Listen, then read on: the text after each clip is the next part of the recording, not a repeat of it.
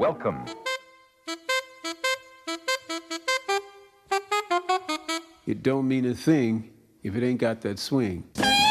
L'épopée des musiques noires. Joe Farmer, Nathalie Laporte. Fellas, I'm ready to get up and do my thing. jigida kani jigi misɛnya o man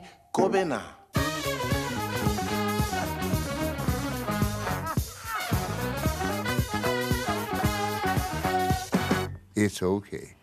You know, it's okay.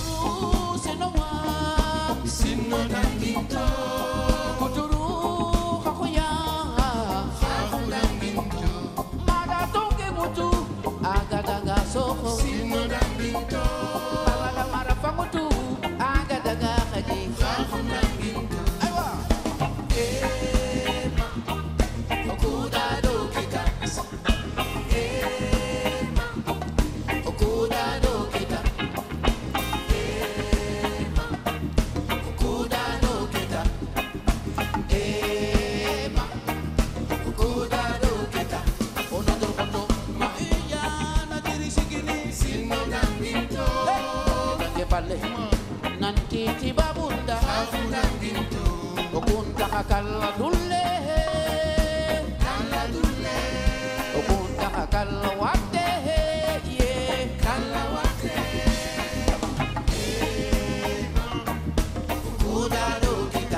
Nous venons d'ouvrir cette nouvelle épopée des musiques noires avec l'extrait d'un concert de Touré Kunda enregistré par nos équipes en octobre 2018 à Nancy, dans l'est de la France, lors des NJP, les Nancy Jazz Pulsations. Nous avions eu le bonheur de pouvoir converser avec Sirou et Ismaël, les deux piliers de Touré Kunda, dont la générosité à notre micro nous avait particulièrement touchés. Comme vous le savez, Ismaël nous a quittés le 27 février 2023 à l'âge de 73 ans et nous tenions à lui rendre hommage aujourd'hui. Nous sommes donc allés chercher dans nos archives l'une des conversations radiophoniques qui nous paraissait pertinente pour honorer la mémoire d'Ismaël Touré. Nous allons nous retrouver en 2008 alors que Touré Kunda faisait paraître l'album Santiyaba, empreint de nostalgie et de souvenirs de jeunesse.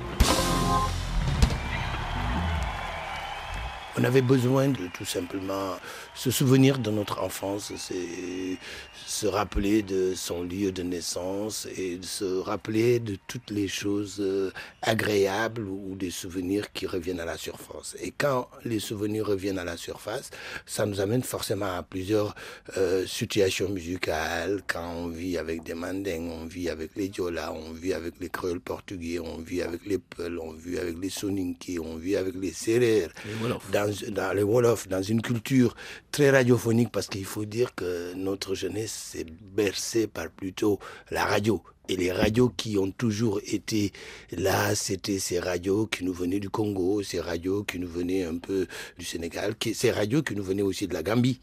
Et donc, on est toujours trempé, si on veut, sur un contact radiophonique qui est un peu notre source d'inspiration de base. Parce qu'en fait, c'est les chansons que nous avons entendues à ces époques-là qui nous ont ramenés à nous souvenir de notre enfance. Et en nous souvenant de notre enfance, on se souvient forcément de ces chansons-là.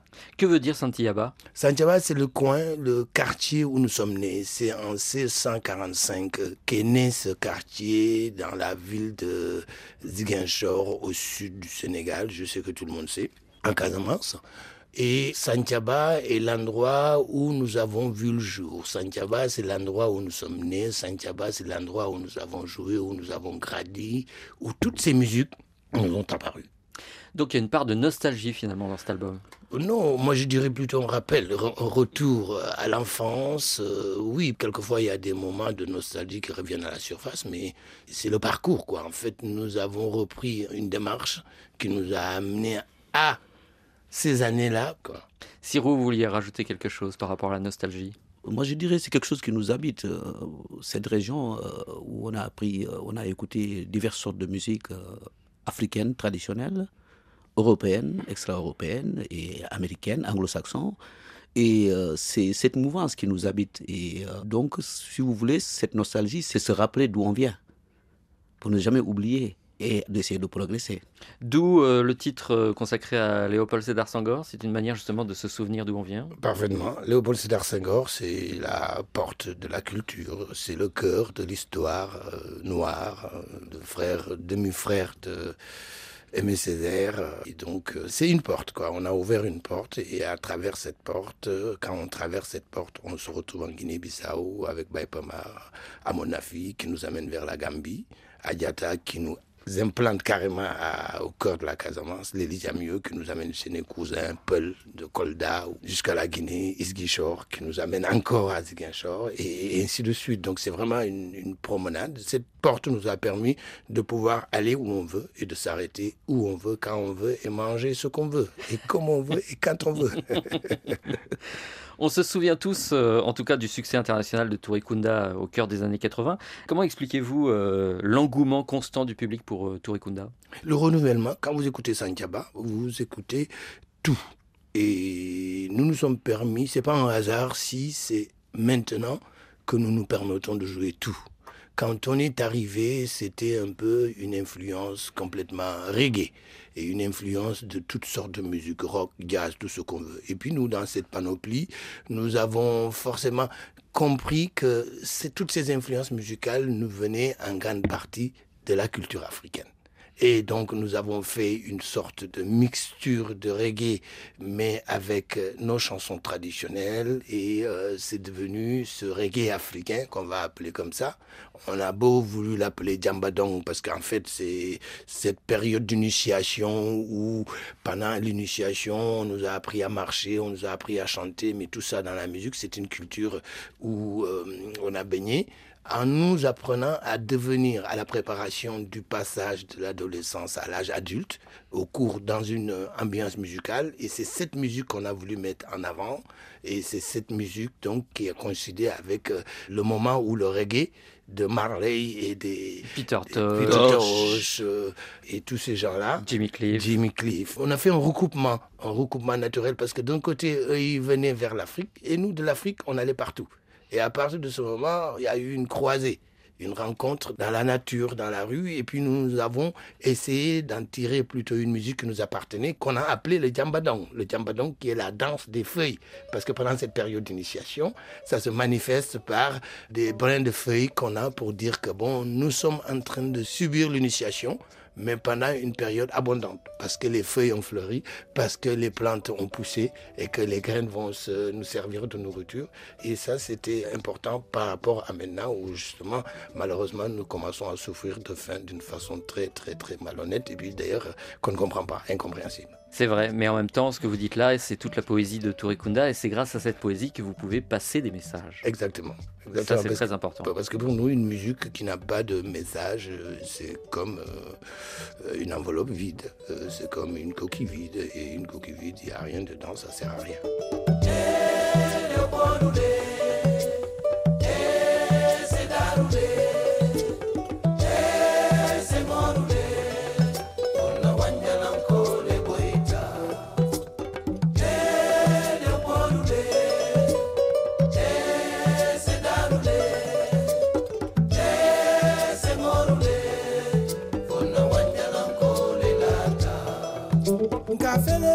lo benyo nyato.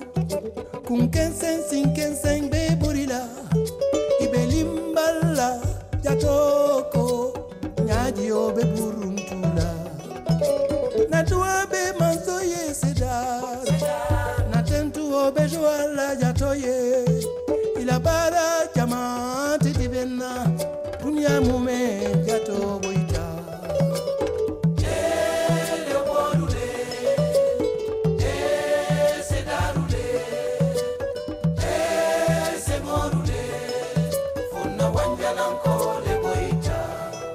parliez des années 80 tout à l'heure, euh, Sirou et Ismaël.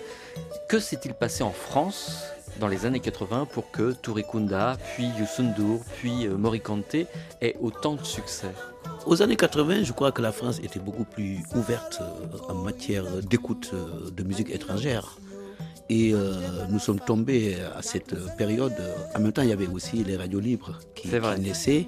Et il y avait le gouvernement de gauche qui était là, euh, de Tonton Mitterrand, et donc qui a dit bon, l'Afrique a sa place aussi dans les antennes euh, européennes. Les Français, ils ont entendu d'autres sons. À cette période de 80, donc, il y avait une euh, vague musicale africaine qui est arrivée. Et Touré Kunda a pris sa place qu'elle mérite, qui a fait aujourd'hui de ce qu'on parle, de ce groupe des frères Touré, de la famille. Euh, moi, je trouvais ça extraordinairement bien parce qu'il y avait une ouverture, vraiment, il y avait une fusion, parce que le monde ne s'arrête pas qu'en France, le monde ne s'arrête pas seulement en Afrique. Et je crois qu'il faudrait conjuguer les talents, les efforts, euh, les, casser les frontières. Et c'est comme ça qu'on peut communiquer entre les États et entre les peuples et les nations. Oui, c'était un moment euh, attendu, c'était un moment souhaité. Et la preuve, quand ça a permis à toute la musique euh, générale de s'engouffrer dans cette brèche qui a permis aux gens maintenant hein, et au monde entier de savoir maintenant qu'est-ce que c'est que la musique africaine, quelles sont ses origines et puis euh, s'en servir. Et c'est tant mieux. Moi, je pense qu'à l'heure actuelle, nous faisons une sorte de bilan qui va nous permettre euh, aux uns et aux autres de passer ou de redoubler ou d'être complètement exclus, hein, suivant ce qu'on va proposer et comment on évolue dedans aussi. Et vous vous attendiez à cette époque-là euh, au succès d'Emma?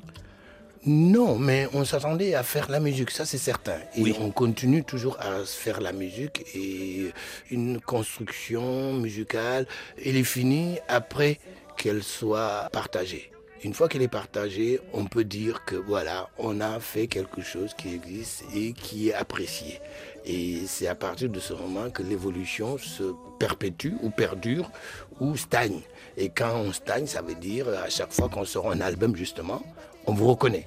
Alors que le but, c'est quand on monte, on ne doit pas remarcher sur les mêmes escaliers que ceux qu'on a utilisés pour monter. Donc on avance et on avance de manière progressive et on avance avec son allure, même si les accoutrements changent, mais c'est la même personne et c'est ça qui est agréable, c'est ça qu'on cherche dans la musique. Oui, et puis nous, les tubes, on ne cherche pas à faire des tubes. On a envie de nous exprimer, euh, de partager ce plaisir que nous avons fait avec le public. Et euh, Emma, le tube, euh, c'est le peuple qui a choisi. C'est le peuple qui a aimé cette chanson. Et euh, c'est comme ça qu'il est parti, euh, Emma. Est-ce que ce n'est pas un peu frustrant que le grand public reprenne toujours comme référence Emma pour parler de Touré Kunda? Vous n'êtes pas le groupe d'un seul tube. Vous avez fait tellement de choses autour. Non, c'est pas frustrant, ça prouve que tout simplement les gens s'arrêtent là. Et ça prouve que nous, on a encore à les amener loin. Certes. Non, c'est sûrement ça, parce que les gens, ils s'arrêtent sur la chose qui est la référence, la chose qui leur est le plus facile d'accès, qui leur permet d'accéder. Et puis c'est à nous maintenant de les amener à autre chose. Et puis d'ailleurs, euh, c'est comme un prénom, hein. vous savez, on ne change pas de prénom tout le temps. On l'a une bonne fois pour toutes. Mais la nature et la bonne humeur et, et l'accoutrement et l'apparence ne changent en rien le prénom. Que les gens restent sur Emma, c'est pour certains, mais d'autres vont rester sur l'Elisa Mio bientôt là. Parce que l'Elisa Mio a été conçue avec euh, autant d'amour que Emma l'a été quand on a fait Labrador, quand on a fait Kambé, quand on a fait Salia, en souvenir de Amadou, quand on a fait toutes ces chansons qui en fait drainaient un certain public. C'est vrai que euh, voilà, quand on fait du mafé, on ne fait pas du yassa.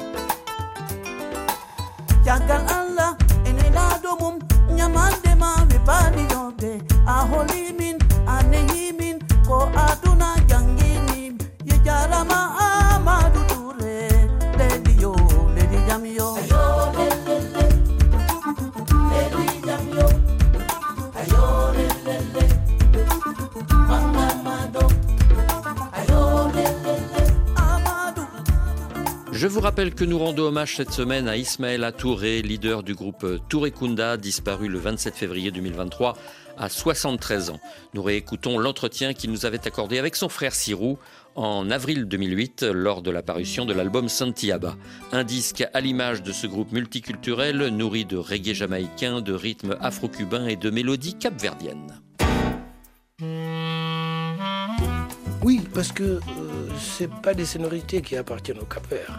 Il faudrait que vous sachiez que Ziguinchor est la capitale d'une région du Sénégal qui s'appelle la Casamance. Et Ziguinchor se situe à 25 km de la Guinée-Bissau, qui est même, si on veut dire, un pays lusophone. Et la lusophonie, c'est la morna.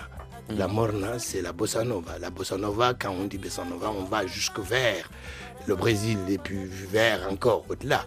Et la chance de Turikunda, c'est d'avoir appartenu à un endroit qui est enclavé par la lusophonie, l'anglophonie, la francophonie. Et c'est vrai que moi, je suis content plutôt d'avoir euh, ou de faire partie de l'équipe qui a amené un peu cette musique qui nous ramène un peu vers le Cap Vert. Qui dit Cap Vert dit Guinée-Bissau. Qui dit Guinée-Bissau dit donc l'Angola. Qui dit l'Angola La lusophonie, quoi, le portugais. Parce qu'à Ziguinchor, euh, il y a des créoles portugais. Oui. Il y a le Wolof, il y a le Manding, il y a le Djola, le créole portugais. Il y a tout ce brassage, ce melting pot qui fait que euh, ces airs euh, coloniaux, à l'époque, si j'ose le dire comme ça, restaient dans les oreilles des gens. Et comme on parlait aussi la langue créole portugaise, et on s'est permis de chanter dans cet air qui a aussi fredonné de notre enfance. De tout petit, quand on était, on écoutait ces airs-là. Il y avait des orchestres qui jouaient comme la symphonie, jazz de Giguinchor, où nos oncles y étaient comme acteurs principaux avant nous-mêmes, bien avant nous. Et donc ces airs comme la morna, comme euh, le djambadong, comme le, les rythmes que vous allez entendre sur l'album prochain ou les autres albums, tout ça c'est le carrefour de Giguinchor qui a été le grand carrefour des cultures. Nous avons pris le temps aussi d'ajouter tous ces airs qui nous ont bercés. Je crois que euh, dans ce monde global, nous avons hissé la musique euh, à une échelle, euh, je dirais, intercontinentale. Nous n'avons rien à envier de la musique américaine, de la musique française, de la musique européenne, parce que nous avons amené la musique africaine à se hisser au même rang que toutes ces musiques internationales. Alors maintenant, ce qu'on va faire de cette musique, c'est un tout petit peu justement le mettre au service de ceux qui sont opprimés, de ceux qui sont heureux, de ceux qui sont tristes, de ceux qui ont envie d'évoluer et de ceux qui ont envie de savoir la vérité ou de ceux qui ont envie de partager des choses communes. Moi, je pense que c'est là cette force de la musique africaine. Nous avons, nous allons faire mieux ou nous allons un tout petit peu devancer nos États. Est-ce qu'on peut dire que vous êtes des militants? On milite toujours. Oui. On milite toujours parce que c'est pas possible de. On ne peut pas dire je suis là, je fais rien, je n'appartiens pas à une politique, je n'appartiens pas à une culture. Non, on milite parce que le militantisme c'est quoi? Il faut savoir la définition qu'on lui met. C'est un engagement citoyen. Voilà, un engagement citoyen. Quand on est déjà citoyen, ça veut dire on est un être humain. Avant, ça veut dire qu'il y a des choses sur lesquelles, dans lesquelles on abonde et d'autres on n'a pas envie, on dénonce. Et c'est, je pense que quand on est un homme public, parce que quand on choisit ce métier, forcément, inconsciemment au départ, on ne sait pas pourquoi on l'a choisi, sinon que pour l'amour que nous voue cette musique. Mais après, on se rend compte de la responsabilité. Je suis, nous, nous faisons partie d'une catégorie de musiciens qui ont envie de servir la musique et de servir surtout ceux qui l'écoutent. Nous avons envie que ceux qui l'écoutent puissent se reconnaître dedans, ce qu'ils défendent, les choses auxquelles ils tiennent, qu'ils puissent entendre ça et qu'on évoque ça. Parce qu'il faudrait qu'on sache que nous, on est dans cette musique, mais on est aussi pour faire cette musique dans le cœur des gens. Quand je dis dans le cœur des gens, je veux parler de la cour des gens. Nous sommes ici, nous sommes chez nous en Casamance, nous sommes chez nous au Mexique, nous sommes chez nous partout où nous sommes. Et c'est vrai que quand on compare à un degré près, un centime près, nous sommes des êtres humains. Dans cette chanson, dans cet album, nous avons évoqué l'écologie. Il y aura malheureusement un grave éclatement qui va se produire. Ça commence. On est en train de voir comment la planète est en train d'être malmenée et que ça, le jour qui va se réveiller, malheureusement, nous les Africains et l'Afrique entière sera les derniers qu'on va secourir. Et c'est pour ça que nous, les Africains, on prend conscience de ce danger qui va nous menacer et de dire dans nos chansons, on a, on a choisi de le dire d'ailleurs en trois langues, en espagnol, en anglais et en français. Oui, et puis cette terre-là ne nous appartient pas. On l'emprunte. Et pour nos enfants. Donc je crois qu'il faudrait, euh, avec aujourd'hui, il y a pas mal de bruit autour de ça, il y a plein de tumultes qui font qu'aujourd'hui, notre participation, c'est aussi... euh, Citoyenne. C'est la participation citoyenne, d'alerter, d'essayer de, de limiter les dégâts. Parce que l'environnement, la nature est en train de se dégrader d'une manière très grave. Aussi bien les pays européens sont en train de repenser à un autre type de développement. Et que l'Afrique ne doit pas rester derrière. Il faudrait qu'on puisse penser à nos forêts, la désertification des forêts, la modification des codes génétiques, la folie des scientifiques qui nous poussent avec l'excès de développement, qu'il faudrait qu'on pense à notre environnement. Parce que sinon, ça fera mal demain. Moi je dirais qu'il faut qu'on s'éveille. Et c'est là que la musique a son importance. C'est à partir de ce moment-là que nous, nous pensons que la musique qu'on fait a un intérêt. L'intérêt qu'elle a, c'est de dire aux gens, est-ce que vous êtes réveillés ou est-ce que vous êtes en train de vous endormir? En tout cas, nous, de là où on se situe, voilà comment nous percevons la chose. Et on la partage avec vous à travers des mélodies qui vont vous attirer l'oreille et des mélodies qui vont nous mettre en face de nos réalités.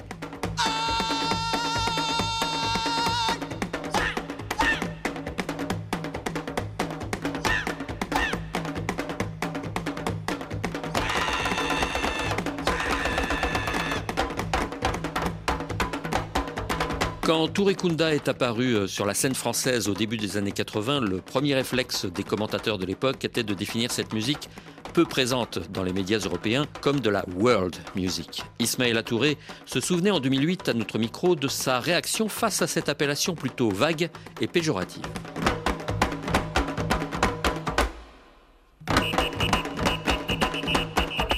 Au début, moi, ça ne me convenait pas.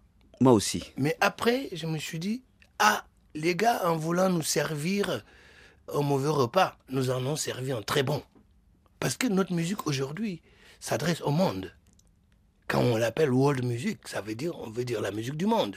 Mais on pensait que, effectivement, c'est une façon de nous mettre dans un carcan, de nous mettre dans des bacs, dans les surfaces commerciales, où les gens eux, viennent retrouver les œuvres que nous avons faites. Mais c'est vrai que quand on décortique le sens même étymologique du mot, on s'aperçoit que, avec le temps, c'est une musique qui s'adresse au monde entier. Et c'est une musique du monde qu'on fait. On laisse le choix aux gens de mettre le qualificatif qu'ils veulent. Maintenant, nous, on y répond comme on veut. Donc ça veut dire qu'on est dans une situation où, quand on est en tête de file, cet album, quand on l'a fait, Santiaba nous a pris plus de 8 ans. Quand on travaille, on se dit, je veux arriver à un résultat. Et quand vous finissez votre travail, toutes les suggestions ou tous les qualificatifs que les gens vous faites, vous le savez déjà. Oui, parce que vous les avez déjoués déjà. Santiaba, on, on a fait plusieurs versions hein, Oui. pour en arriver à une satisfaction personnelle.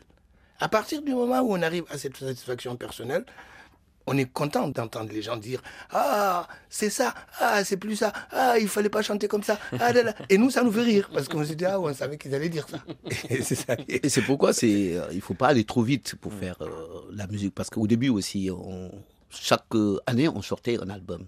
Avec le recul, il faut prendre le temps, se faire plaisir, espérant faire plaisir à- aux auditeurs ou aux mélomanes.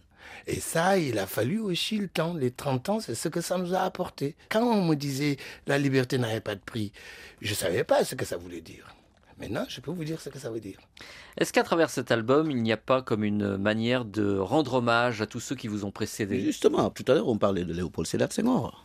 Parce que c'est lui qui a créé euh, le premier festival mondial des arts nègres. Donc nous, il ne faut pas qu'on oublie cela. Parce que quelque part, on, on les a écoutés énormément parce qu'on se disait, on avait une référence. Il va falloir un jour être aussi comme eux. Et avec le temps, il faudrait rendre hommage à ces gens-là.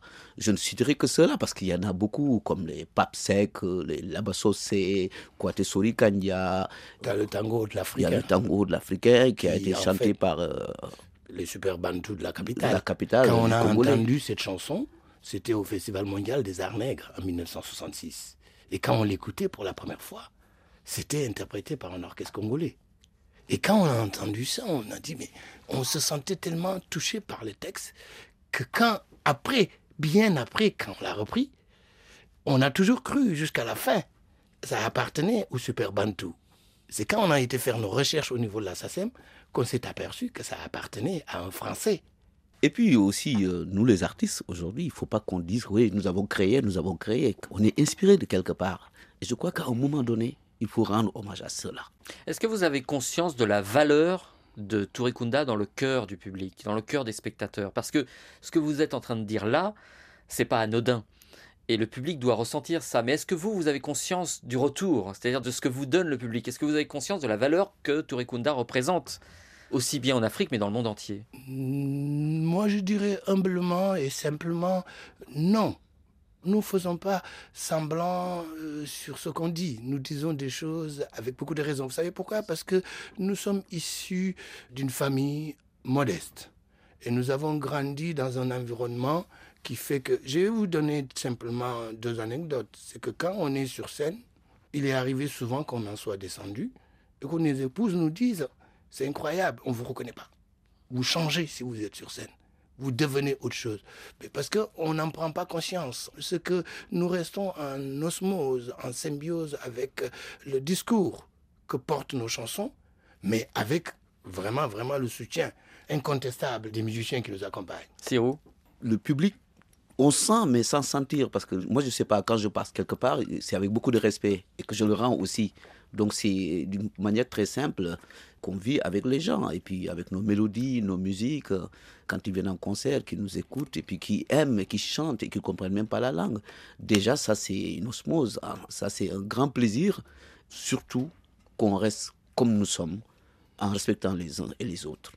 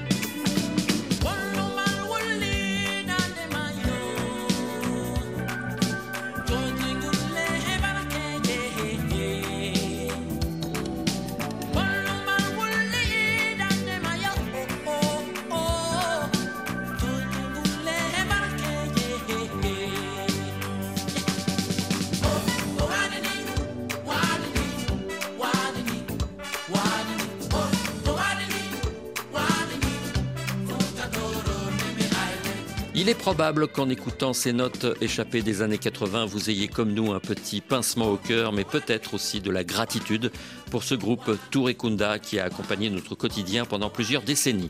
La disparition d'Ismaïla Touré va-t-elle affecter l'avenir de cette formation sénégalaise emblématique? Nous formulons en tout cas le vœu que Sirou Touré puisse continuer à porter le patrimoine sonore légué par ses frères au fil des années. C'est ainsi que s'achève notre hommage à Ismaïla Touré, réalisé en 2008 comme en 2023 par la toujours attentive et rigoureuse Nathalie Laporte. La semaine prochaine, nous vous ferons découvrir la voix d'une jeune femme dont le talent a été salué par deux Grammy Awards américains et un prix de l'Académie du Jazz à Paris. Elle n'a que 23 ans, elle s'appelle Samara Joy et nous devrions entendre parler d'elle dans les années à venir. C'est tout pour aujourd'hui. Passez une bonne semaine, on se retrouve dans 8 jours. Dans quelques instants, le journal.